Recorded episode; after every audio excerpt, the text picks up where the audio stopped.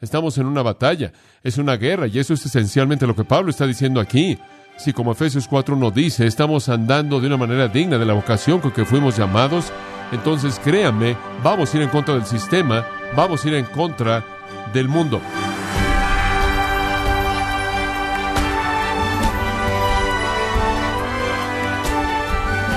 Bienvenido a su programa Gracias a vosotros con el pastor John MacArthur.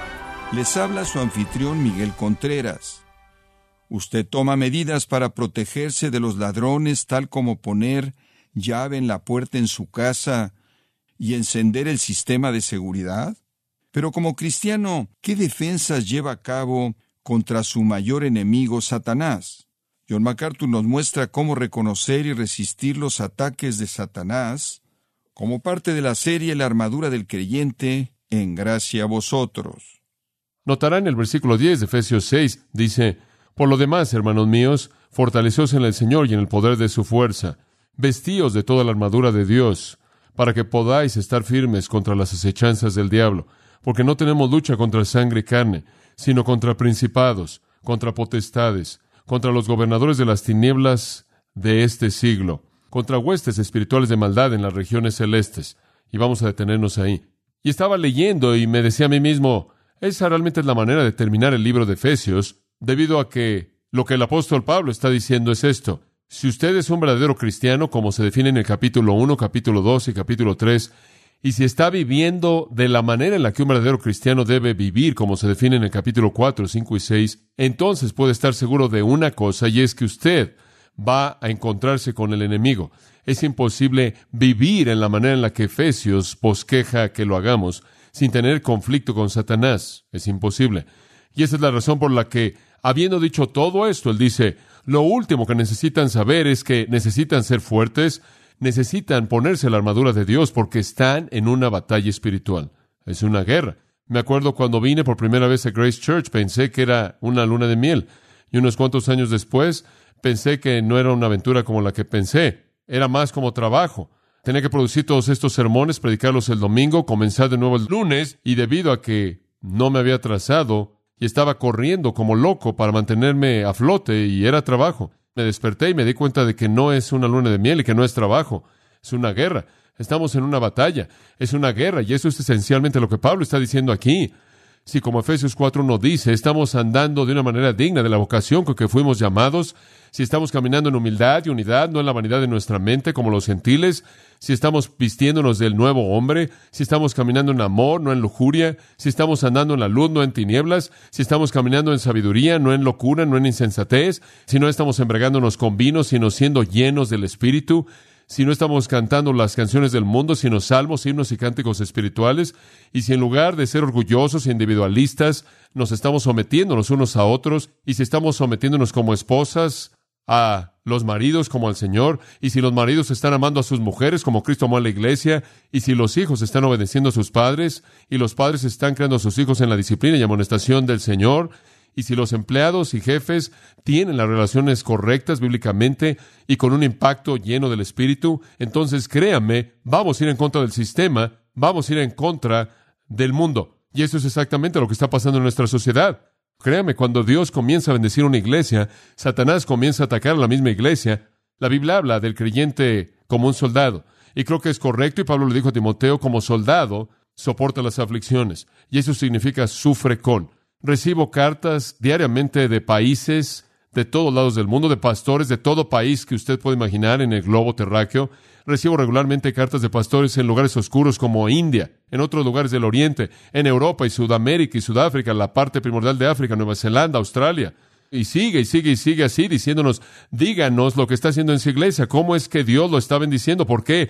Y después no solo veo los ojos de los pastores y las iglesias en el mundo, sino también los ojos de los medios masivos de comunicación. La gente nos está viendo el mundo no regenerado viéndonos y Dios está siendo maravilloso y confío y oro porque sea para su gloria. Pero cada vez que eso comienza a suceder necesitamos ser advertidos. Pienso en el apóstol Pablo, la misma ciudad de Éfeso. Él llegó a Éfeso y cosas increíbles sucedieron. Él entró a esa ciudad y comenzó a predicar la palabra de Dios en la sinagoga, y algunos endurecieron sus corazones, dicen Hechos 19, pero algunos creyeron y los que creyeron le escucharon. Y él enseñó, pero finalmente los otros que eran tan antagonistas lo expulsaron de la sinagoga y se fue a la escuela de tirano, Y durante dos años él enseñó diariamente, probablemente de la una de la tarde a las cinco de la tarde, durante dos años sólidos. Y dice que grandes cosas sucedieron. Milagros eran llevados a cabo por las manos del apóstol Pablo. La gente que estaba involucrada en cosas increíbles de adoración mágica comenzaron a quemar sus libros de magia. Hubo un tumulto. Y los que vendían sus pequeños dioses de plata, que eran parte del comercio, se dieron cuenta de que ya no lo podían hacer. La gente realmente se estaba volviendo iconoclasta. Estaban destrozando sus pequeños ídolos y la ciudad estaba en una turbulencia increíble. Dice en Hechos 19, y la palabra de Dios crecía poderosamente y prevalecía. Y esa gran iglesia Efesia, fundada por Pablo, más adelante recibió dirección por parte de Aquila y Priscila y finalmente por parte de Timoteo y Apolo. Conoció a los mejores de los hombres y los mejores de las circunstancias y lo mejor de la historia. Y sin embargo, cuando comenzaron realmente a moverse, Satanás comenzó a atacar y realmente comenzó a atacar de maneras muy sutiles porque siempre es así su plan. Y sabe una cosa, yo creo en Efesios 3:20, y aquel que es poderoso para hacer todas las cosas mucho más abundantemente de lo que podemos pedir o pensar, según el poder que actúa en nosotros, Él sea la gloria en la iglesia. Yo creo que Él quiere gloria en su iglesia, y creo que Él recibe esa gloria al permitir que la iglesia, mediante su poder, haga cosas más allá de lo que podemos llegar a soñar. Y yo creo que Dios quiere hacer muchas cosas más allá de donde estamos ahora. Creo que tan solo comenzamos a ver lo que Dios hará y hace cuando un grupo de personas está totalmente comprometido a andar de una manera digna como debe vivir, cuando un grupo de personas está totalmente comprometido con vivir el tipo de vida que Efesios 4, 5 y 6 llama. Pero tan pronto como eso comienza, Satanás se va a poner. Lo vemos a nuestro alrededor. Usted regresa al Antiguo Testamento, por ejemplo, y usted ve a Dios enviando un ángel en Daniel capítulo 10, y un demonio detiene a ese ángel para que el ángel no pueda hacer lo que Dios quiere que haga, y Dios tiene que despachar a un ángel mayor, un ángel más fuerte, para quitar ese demonio, y envía a un ángel en esa dirección. Usted encuentra a Judas 9 a Miguel, el arcángel, teniendo una batalla con Satanás, una lucha con Satanás por el cuerpo de Moisés. Satanás tratando de restringir a Miguel, de reclamar el cuerpo de Moisés para Dios. Entonces hay un alto nivel de lucha espiritual. E inclusive estamos involucrados. Efesios 6:12, porque no tenemos lucha contra sangre y carne, sino contra los principados y potestades, contra los gobernadores de las tinieblas de este mundo, contra huestes espirituales de maldad en los lugares celestiales. Entonces estamos involucrados en este tremendo conflicto y esa es la razón por la que digo que es una guerra. Creo que el cristianismo norteamericano se ha vuelto muy complaciente y casi subcultural en lugar de confrontar. Simplemente estamos bailando un vals junto con el sistema, tratando de acomodarnos a él. Creemos que podemos ganarlos mediante volvernos lo que son ellos, pero lo opuesto es el caso. Tenemos que contraatacar, tenemos que ir en contra del sistema. Bueno, necesitamos estar conscientes del hecho de que Satanás va a atacar. Usted sabe, en Santiago, capítulo 4, dice, resistid al diablo y huirá de vosotros. 1 Pedro capítulo 5, versículos 8 y 9, Pedro dice, sed sobrios y velad. ¿Por qué? Porque vuestro adversario, el diablo, como león rugiente, anda alrededor buscando a quien devorar, a quien resistid firmes en la fe, sabiendo que las mismas aflicciones son llevadas a cabo en vuestros hermanos que están en el mundo. En otras palabras, Satanás va a estar ahí. Resístanlo, sean sobrios, sean vigilantes, estén alertas, estén conscientes, estén alertas y sepan lo que Él está haciendo. Segunda de Corintios 2.11 dice que no debemos ignorar sus estratagemas, no sea que Él adquiera una ventaja sobre nosotros. En Hechos capítulo 20, Pablo estaba hablando de esos mismos líderes en la iglesia Efesia y les dijo esto. Él dijo, porque yo sé que después de mi partida lobos rapaces entrarán en medio de vosotros y no perdonarán al rebaño y de vosotros mismos se levantarán hombres que enseñarán cosas perversas. Él dice, lo sé tan bien como conozco mi nombre. Yo lo sé tan bien como sé que el sol sale mañana. Ustedes lo van a recibir tan pronto como yo me vaya, desde afuera y desde adentro, lobos desde afuera, falsos maestros desde adentro. Por tanto, versículo 31 de Hechos 20, no he dejado de amonestaros día y noche durante tres años con lágrimas, dice él. Parte del ministerio es un ministerio de advertencia. Cuando Dios nos ha bendecido como lo ha hecho, cuando Dios ha multiplicado su audiencia como Él lo ha hecho, y Dios nos está usando para abrir una brecha en medio de este mundo malo, entonces créame, Satanás va a venir detrás de nosotros. Y tenemos que estar listos. Y tenemos que ponernos la armadura. Pero en primer lugar, tenemos que entender su ataque. Tenemos que entender su estrategia. No queremos ser ignorantes de sus estrategias. ¿Cómo es que Satanás nos ataca? Bueno, para la respuesta a eso, quiero que pase Apocalipsis capítulo 1. Satanás va a atacar. ¿Cómo es que él ataca? Yo creo que el Señor nos muestra en las cartas de Apocalipsis 2 y 3. Yo creo que en las cartas a las iglesias, las siete iglesias de Asia Menor, la primera de la cual es Éfeso, y después las otras que literalmente nacieron de la iglesia Efesia, las otras seis también estaban en Asia Menor. Yo creo que el Señor nos ayuda a entender cómo es que Satanás ataca a la iglesia. Ahora establezcamos el contexto al ver Apocalipsis capítulo 1, versículo 9. Juan, el amado apóstol, está en la isla de Patmos, él está exiliado por su fe, y aquí es en donde Dios le da visiones maravillosas, y en estas visiones es que él ve lo que Dios quiere revelar acerca de la iglesia. Ahora notarán en el versículo 10 que Juan dice estaba en el Espíritu, y con ello creo que él quiere decir que él está en una posición de recibir revelación del Espíritu en el día del Señor, esto sería en un domingo, que oí detrás de mí una gran voz como de trompeta diciendo yo soy el alfa y el omega, el primero y el postrero. Escribe lo que ves en un libro y envíalo a las siete iglesias que están en Asia, Asia Menor, a Éfeso, a Esmirna, a Pérgamo, a Teatira, a Sardis, a Filadelfia y a Laodicea. Ahora el Señor tiene una palabra para estas siete iglesias. Lo más interesante es que estas son iglesias reales históricas, pero también son prototipos de iglesias que existen en todo periodo de la historia de la iglesia, porque cada una tiene una característica excepcional, distintiva, a la cual el Señor habla. Y hay iglesias en toda época, incluyendo la actualidad, que podrían ser clasificadas como iglesias efesias, o iglesias de Esmirna, o iglesias de Pérgamo, o Teatiro, Sardis, o Filadelfia, o iglesias de la Odisea. Y entonces no solo son iglesias históricas, aunque lo son, sino que nos presentan un prototipo para otros periodos de la historia. Ahora observen la escena en el versículo 12. Me volví para ver la voz que me hablaba, y habiéndome vuelto vi siete candeleros de oro ¿Cuáles son los siete candeleros de oro? Versículo 20 le dice al final que los siete candeleros son las siete iglesias. Entonces aquí está la visión de Juan. Él ve un candelero de oro, el cual es simbólico de cada una de las iglesias, y la luz está ardiendo, ¿no es cierto? Está encendida. Y la iglesia debe ser una luz en el mundo, ¿verdad? Debe ser un lugar que alumbra la oscuridad. Y entonces ahí están las siete iglesias de Asia Menor, cada una representada por un candelero. Y en medio de los siete candeleros, uno como el Hijo del Hombre, este es Jesucristo, y Él se está moviendo en su iglesia. Él se está moviendo en medio de la iglesia. Y Él está vestido de un atuendo que le llega a los pies. Por cierto, atuendos así eran usados por sacerdotes, profetas y reyes. Y entonces la consumación de todos esos elementos están en Cristo. Él estaba ceñido en la parte del medio de su cuerpo con un cinto de oro. Su cabeza y su cabello eran blancos como la lana y blancos como la nieve, hablando de su santidad y su pureza, y sus ojos eran como llama de fuego, escudriñando y penetrando. Entonces aquí el Señor, y lo vemos en su atuendo real, sacerdotal, profético, y lo vemos de blanco, de tal manera que simboliza pureza, y sus ojos después están escudriñando, penetrando, conforme le valor de la iglesia, y sus pies eran como bronce bruñido, como en un horno. ¿Por qué? Porque él tiene que juzgar a su iglesia algunas veces. Pedro inclusive lo dijo. El juicio debe comenzar en la casa de Dios. Y también vemos que su voz era como el sonido de muchas aguas, una gran voz de mandato, de autoridad. Él tenía en su mano derecha siete estrellas. ¿Qué son? El versículo 20 le dice, las siete estrellas en medio de la voz son los ángeles o los ministros de las siete iglesias. Y entonces en su mano están los ministros. Y él se mueve entre las iglesias, evaluando, escudriñando, penetrando, examinando las iglesias, preparándose para escribir las siete cartas. Su evaluación está en el capítulo 1. El resultado está en el capítulo 2 y 3. Y entonces él comienza, Juan, con las cartas en el capítulo 2. ¿Y qué le dice el Señor a estas iglesias? Bueno, amados, permítame decirle, estas son cartas absolutamente increíbles. Siete. Cinco de ellas, escuche, son advertencias. A dos de las iglesias no hay advertencia. A la iglesia en Esmirna y Filadelfia, aparentemente no necesitaba advertirle nada. La iglesia en Esmirna era la iglesia perseguida. La iglesia en Filadelfia era la iglesia evangelizadora agresiva que ganaba almas. Me parece que esas dos cosas son preservadores maravillosos. Cuando una iglesia es perseguida, tiende a mantener su pureza porque toda la impureza sale. Usted no sabe identificar cuando usted va a ser perseguido a menos de que esté tomando las cosas en serio, ¿no es cierto?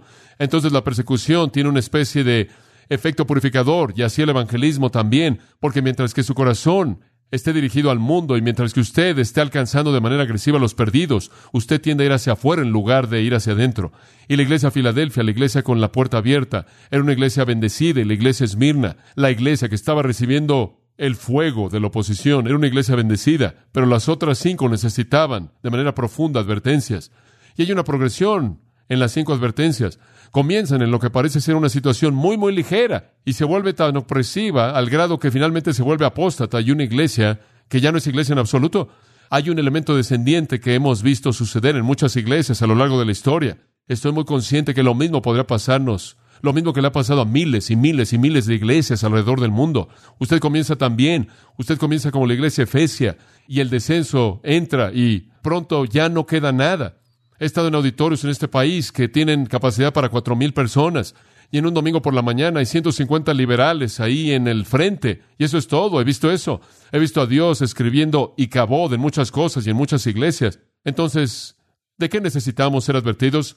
Veamos, en primer lugar, lo que golpeó a la iglesia en Éfeso. Dejaron su primer amor. Dejaron su primer amor. Esto es suficiente simplemente para tener un mensaje acerca de esto. Observa el versículo 1. Escribe al ángel de la iglesia en Éfeso, el que tiene las siete estrellas en su diestra, el que anda en medio de los siete candeleros. Este es el Hijo del Hombre, este es Jesucristo escribiéndolo a su propia iglesia. Esta no es la opinión de alguien, este es Cristo. Y Él les dice en el versículo 2, yo conozco tus obras.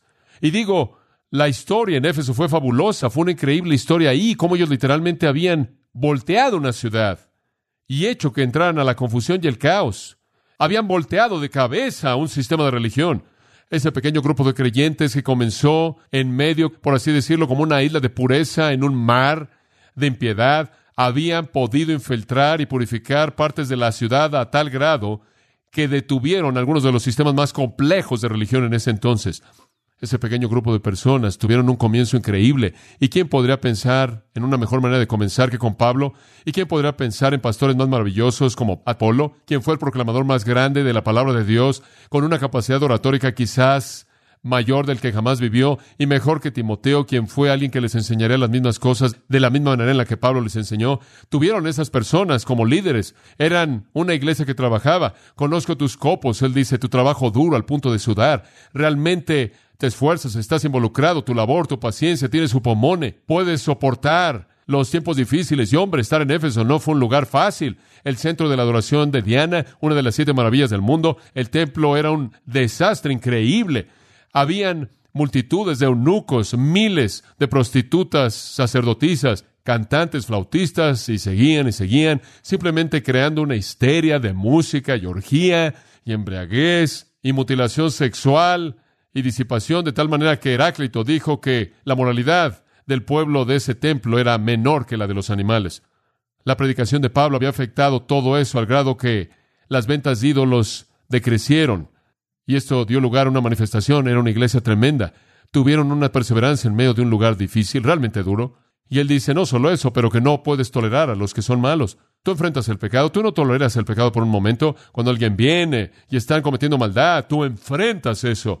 Ustedes son intolerantes de pecadores. Observen el versículo 6. Pero tienes esto que aborreces las obras de los nicolaitas, las cuales yo también aborrezco. Y los nicolaitas aparentemente resultaron a partir de un individuo llamado Nicolás, quien era un hombre que promovía la inmoralidad sexual. Alguien dijo de Nicolás, él se entregó a sí mismo al placer como una cabra.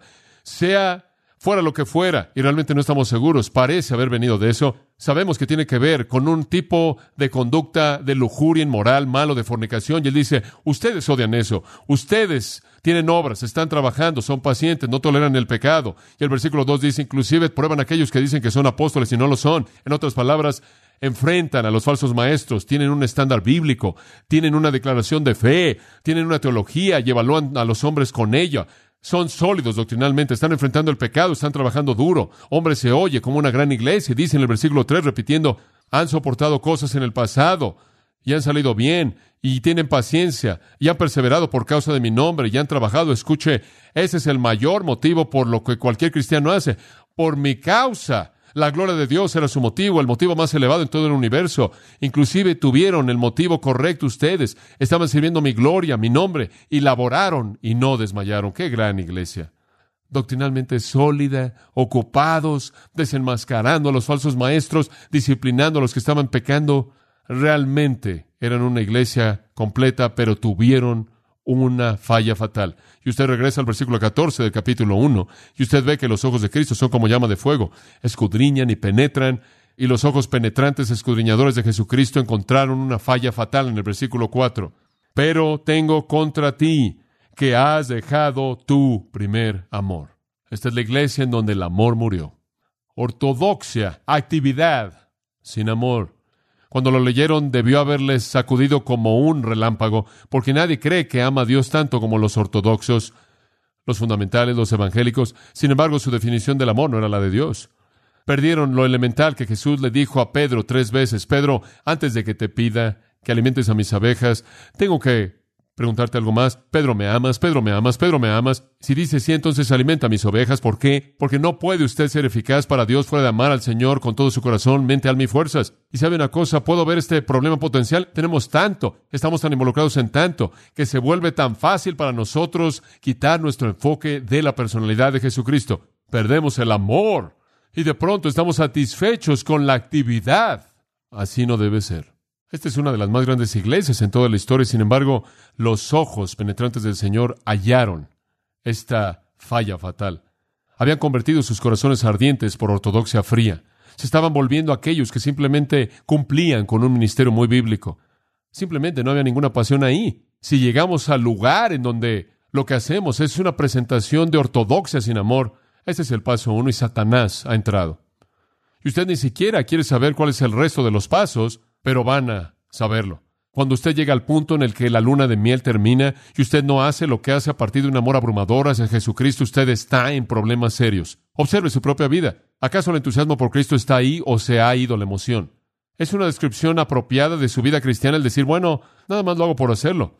No tengo el mismo amor que solía tener. Si usted ama algo en este mundo más de lo que ama Jesucristo, usted ha perdido su primer amor. A usted mismo, su familia, su recreación, su dinero, el éxito, lo que sea lo ha perdido. Si la luna de miel se acabó en su vida como terminó en Éfeso, estamos en problemas serios, problemas serios. Si usted está sirviendo al Señor Jesucristo como un desempeño, como una actuación ortodoxa en lugar de que sea una pasión de amor hacia Él, entonces usted lo ha perdido. Usted lo ha perdido en su totalidad. Dice usted, bueno, ¿qué hago si me siento así? Versículo 5, tres cosas. Acuérdese, acuérdese. Es sorprendente. El desvío espiritual normalmente viene por olvidar. El desvío espiritual normalmente viene por olvidar. Y entonces él dice, acuérdate. ¿Te olvidaste cómo solía ser? Acuérdate cómo era antes de que tu amor se enfriara. Acuérdate de esa calidez y el fuego y el gozo y esa emoción. Acuérdate. En segundo lugar, arrepiéntete. Acuérdate, por tanto, de dónde has caído y arrepiéntete. Es una caída, usted sabe. No amar al Señor su Dios con todo su corazón, alma, mente y fuerzas, y a su prójimo como a sí mismo. No tener ese primer amor hacia Él y hacia otros, no tener ese primer amor es una caída de la cual usted debe arrepentirse. Escuche, si la primera reacción que usted tiene hacia un creyente es cualquier cosa que no sea amor, usted ha perdido su primer amor.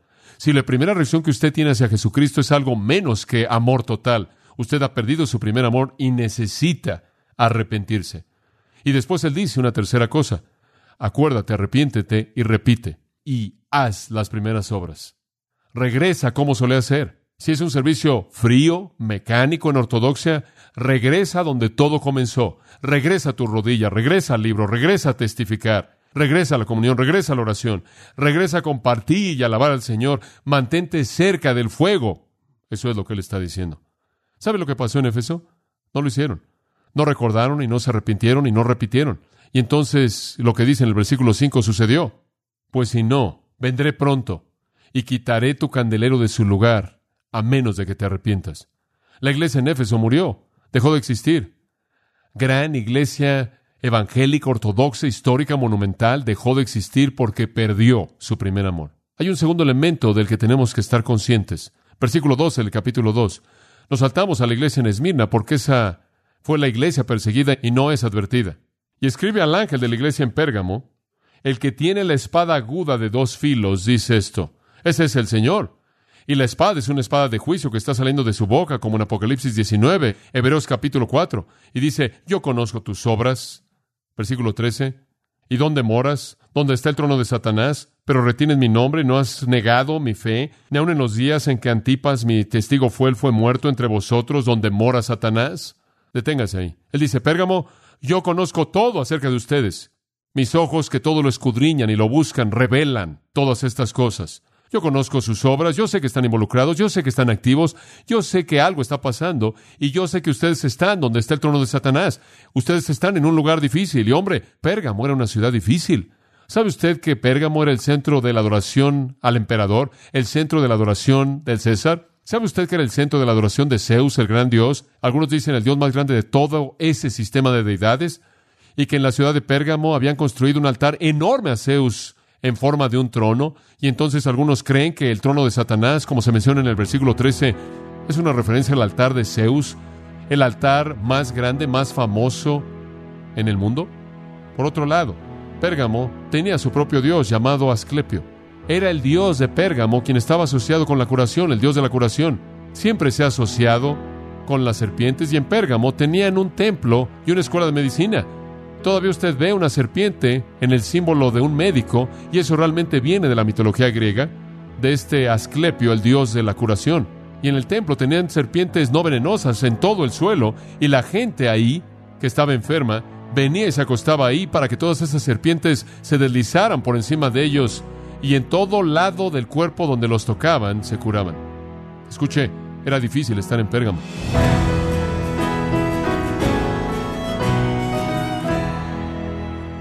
John ha analizado las defensas que el cristiano tiene para vencer los miedos y las dudas sembradas por los ataques de Satanás. Parte de la serie La armadura del creyente en gracia a vosotros. Estimado oyente, nos complace anunciar la conferencia Expositores 2019, que se llevará a cabo los días viernes 27 y sábado 28 de septiembre en Los Ángeles, California. En esta ocasión el tema será Proclamando el Evangelio verdadero. Grace Community Church ha diseñado esta conferencia anual para fortalecer a la iglesia local a través de la capacitación de sus líderes. El pastor John MacArthur y Paul Washer serán dos de los predicadores principales de esta conferencia Expositores 2019.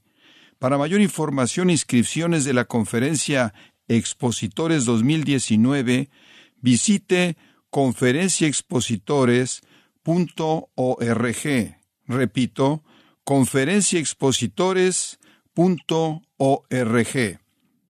También le comento que puede descargar todos los sermones de esta serie La armadura del creyente, así como todos aquellos que he escuchado en días, semanas o meses anteriores en gracia.org. Si tiene alguna pregunta o desea conocer más de nuestro ministerio, como son todos los libros del pastor John MacArthur en español o los sermones en CD que también usted puede adquirir, escríbanos y por favor mencione la estación de radio por medio de la cual usted nos escucha en gracia a vosotros. Es importante conocer no solo el país y ciudad de donde usted nos escucha, sino también la radio.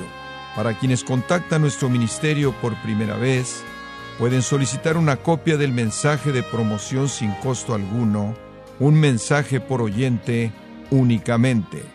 Si usted vive en los Estados Unidos o Puerto Rico, escríbanos a Gracia Vosotros, P.O. Box 4000, Panorama City, California 91412. O puede escribirnos a través del siguiente correo electrónico radio arroba En nombre del pastor John MacArthur, nuestra coordinadora de estaciones Marilina Caruli y del personal, le damos las gracias invitándole para que nos acompañe en la próxima edición para continuar desatando la verdad de Dios un versículo a la vez, aquí en Gracia a Vosotros.